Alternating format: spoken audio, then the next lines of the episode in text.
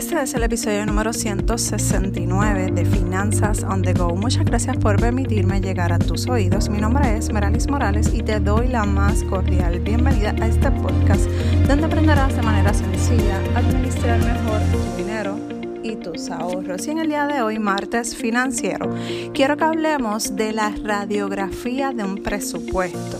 En el último episodio de Finanzas eh, de Martes Financiero hablamos sobre la radiografía del monitoreo de gasto. Y como mencioné en aquel episodio es bueno que volvamos a nuestras bases, a repasar, a revisar nuestra forma de hacer eh, nuestro presupuesto porque muchas veces eh, vamos en automático y no nos damos la oportunidad de verificar, validar que lo que estamos trabajando y haciendo con nuestro presupuesto está correcto. Así que si no has comenzado a hacer tu presupuesto, es el momento perfecto para que empieces a validar que eh, tengas el conocimiento. Si ya llevas un tiempo creando tu presupuesto, es bueno que entonces eh, verifiques y hagas un repaso de que lo que estás implementando en tus finanzas esté correcto, ¿ok? ¿De qué se trata? ¿De qué está compuesto un presupuesto? La pregunta es una que me hacen, esa pregunta me la hacen varias veces, podría decir que en la semana, en muchas ocasiones me envían mensajes, no las mismas personas, pero diferentes personas que se van uniendo poco a poco a nuestra comunidad. Así que ¿De qué está compuesto nuestro presupuesto? Cuando nosotros hacemos un presupuesto personal, a mí me gusta hacerlo bien sencillo, básico. Hay varias, varias eh, opciones para hacer un presupuesto un poquito más amplio, pero tú que estás comenzando, a mí me gusta que hagas un presupuesto básico, sencillo, sin muchas complicaciones.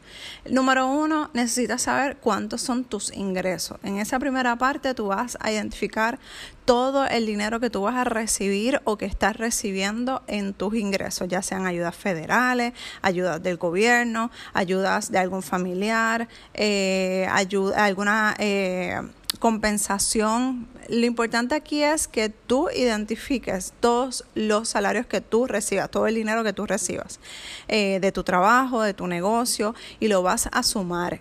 Ya entonces, cuando tú tengas esa información que muchas personas me dicen, pero Merali, eso es lógico, sabemos cuánto, cuánto yo gano, cuánto yo genero. Pues mira, déjame decirte que muchas personas eh, que tienen negocios ni siquiera saben cuánto están generando para sí, incluso, y si escuchan a mi hijo, lo tengo en brazos, así que eh, está aportando al episodio. Pero nada, volviendo al tema, eh, la realidad es que muchas personas no se dan cuenta cuánto están recibiendo porque eh, al tener un negocio tienen sus finanzas juntas y la, o sea, las finanzas de ellos juntos con las de sus personales. Y eso es un error craso.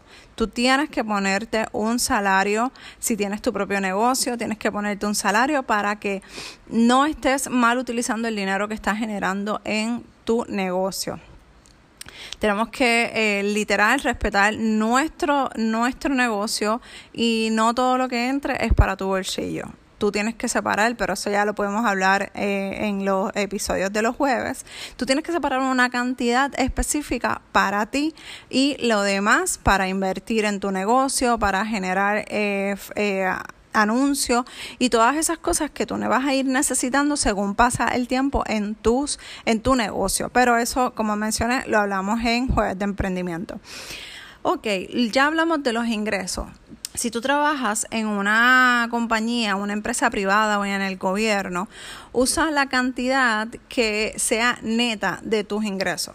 No vas a usar la cantidad bruta porque esa no es la, que tú recibes en tu cuenta de banco. O sea, tú necesitas saber, después de todas las deducciones que tú tengas, tú necesitas saber con cuánto dinero tú realmente cuentas, ¿ok? Así que vas a utilizar la cantidad neta después de todas las deducciones que te hagan por parte del gobierno, por las contribuciones y todas esas cosas. ¿Ok? Ya entonces sumas todas esas cantidades. Y la segunda parte vendría siendo nuestros gastos fijos. ¿Cuáles son esos gastos fijos?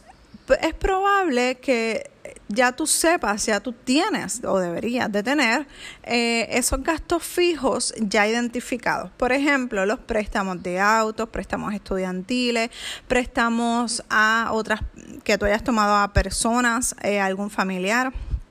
Eh, tú lo tienes que tratar en esta partida, en esta sección todo lo que tenga una fecha de vencimiento y una cantidad mínima de pago, las tarjetas de crédito, eh, los teléfonos, que, o sea, los celulares, la internet, el agua, la luz, el gas, todas esas cosas las debes de tener identificadas. Y sí, yo sé que el agua y la luz, pues todo depende de cuánto tú consumas durante ese mes, va a cambiar, pero casi siempre se mantiene en un eh, balance, eh, o sea, no te cambia mensualmente grandemente, a menos que haya pues una un salidero de agua en tu casa y necesitas entonces hacer los ajustes. Pero casi siempre te puede estar cambiando de 40, o sea, si pagas 40 dólares, pues en vez de mes a lo mejor pagaste 42, 45, pero más o menos se mantiene en ese range. Así que más o menos tú vas a determinar eh, una, una cantidad base. ¿Ok? Y entonces, luego de esto, eh, ah, antes que se me olvide que es algo bien, bien, bien importante. Los ahorros tienen que ir como primera línea en nuestros gastos fijos. ¿Por qué? No lo vas a respetar.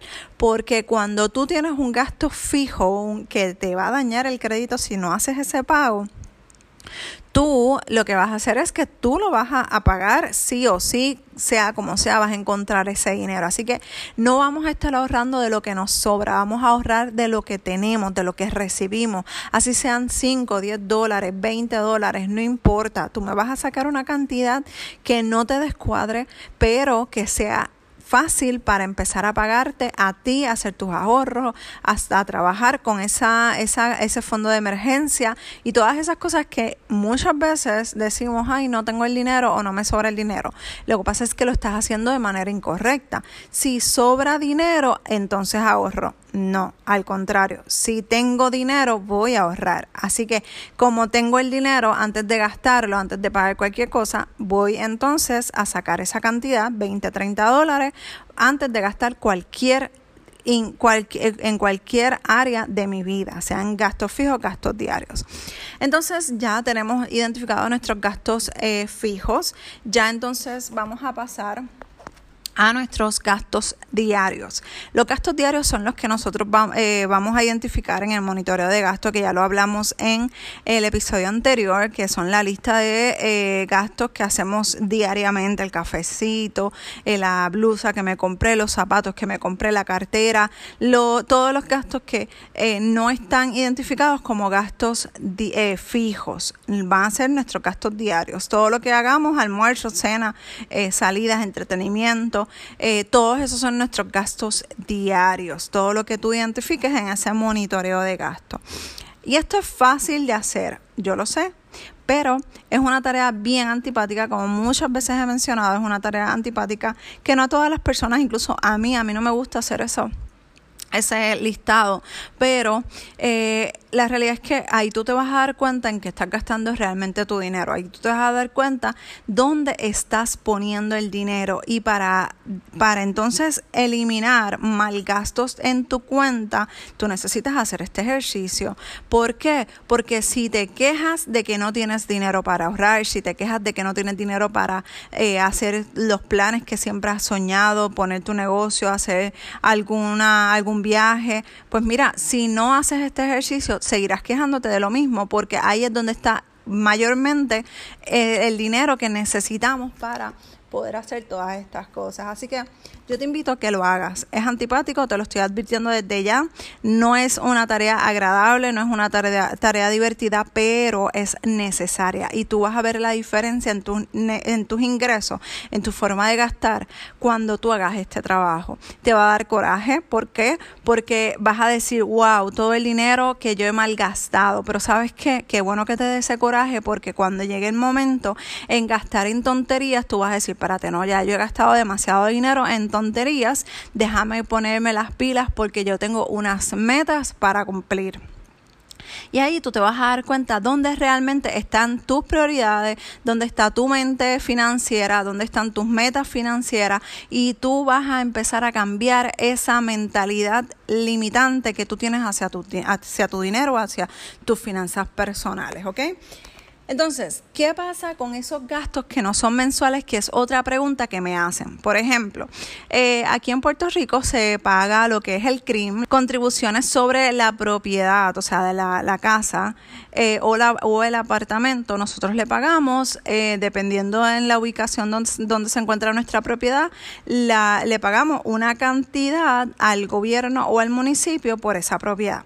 Así que eso no lo cobramos, no lo pagamos mensualmente, pero pero sí tú lo puedes hacer mensualmente. ¿Cómo? Si tú, por ejemplo, eh, tienes que pagar sobre tu propiedad, eh, una cantidad y esto incluye a los eh, seguros que los pagamos una vez al año, a todas esas todos esos pagos que es una vez, dos veces al año, tres veces al año, esto lo puedes, este ejercicio lo puedes hacer con ese tipo de eh, gastos que tienes que hacer o pagos que tienes que hacer. Tú vas a tomar la cantidad que tienes que pagar. Eh, si es la matrícula de tu hijo, eh, pues ahí lo que tú vas a hacer es que si la matrícula son mil dólares, tú lo vas a dividir en 10 meses. ¿Por qué 10 meses? Porque tú vas a tener un espacio de dos meses para poderte poner al día si no cumples con ese, ese pago de 10 meses. Vas a dividir mil dólares entre 10 y ese total lo vas a poner en tus gastos fijos. Cuando tú hagas este ejercicio, tú te vas a dar cuenta que poco a poco tú puedes ir pagándote a ti misma y a ti mismo cuando tú tengas, cuando te vayan a cobrar ese dinero, tú lo que vas a hacer es que lo que tienes que es un desembolso, pero tienes dos meses de, de espacio por si acaso te atrasaste, por si acaso no pudiste hacer el pago, por si acaso eh, te, te, surgió alguna situación eh, difícil en el mes, que esa cantidad de dos meses vas a poder entonces jugar con ella. Y, y esto yo lo implementaba cuando yo tenía mi nene en la escuela. Yo lo que hacía era con la matrícula de la escuela, incluso con el primer pago del primer eh, mes, yo lo que trabajaba era que lo ponía todo junto, o sea, si eran mil dólares la matrícula, más 300 dólares del eh, primer mes, más los gastos de, de uniforme, de libros y todo eso, por ejemplo, me daba un total de 1.500 dólares, 1.500 dólares entre 10, meses, eso era lo que yo poco a poco pagaba, me pagaba a mí misma para entonces cuando llegara el día de hacer la matrícula, pagar los libros, pagar los uniformes, ya yo tenía el dinero, no tenía que pasar el, estrés de buscar dónde voy a conseguir ese dinero o de, dónde va a salir, de qué tarjeta de crédito va a salir ese dinero y después entonces lo tengo que ir pagando poco a poco con intereses y ahí entonces es que se pone complicada la cosa. Eso también yo lo implementaba en los cumpleaños de mi hijo.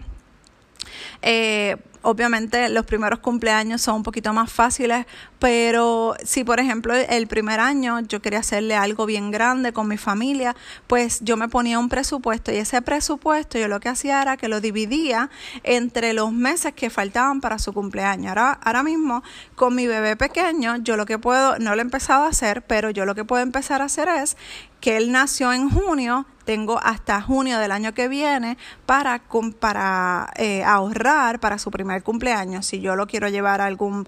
Eh, algún viaje o quiero hacer, por ejemplo, si quisiera ir a Disney, eh, que no, lo, no va a ser porque va a estar muy pequeño, pero si yo quisiera ir a Disney, pues yo divido la cantidad del presupuesto que yo haya determinado para llevar a hacer ese viaje la estadía, las comidas, el, via el vuelo, todas esas cosas, yo las sumo, hago un presupuesto, la divido en los meses que me restan y ya poco a poco yo voy a empezar a trabajar en base a ese presupuesto y a ese pago mensual. Cuando llegue el mes, cuando ya llegue, eh, cuando empiece a pagar mensualmente la, eh, cuando llegue el momento de pagar y saldar todo, pues ya yo voy a tener el dinero ahí disponible y no tengo que empezar a buscar, ay, ¿cómo lo voy a pagar? ¿Cómo lo voy a hacer? ¿Con qué tarjeta de crédito? Porque es que no ahorré, no tengo el dinero.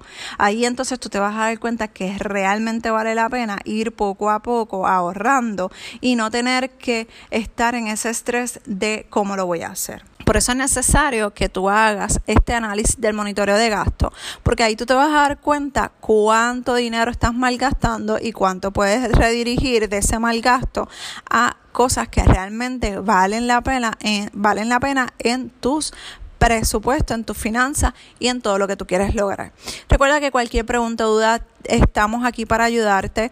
Me puedes escribir a dudas arroba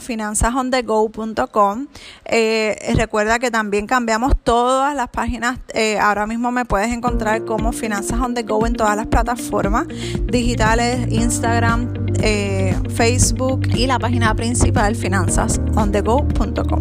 Cualquier pregunta o duda, sabe que estamos a tu disposición y estamos a la orden para apoyarte en tu proceso financiero. Un abrazo desde Puerto Rico y nos escuchamos en el próximo episodio de Finanzas on the Go. Bye.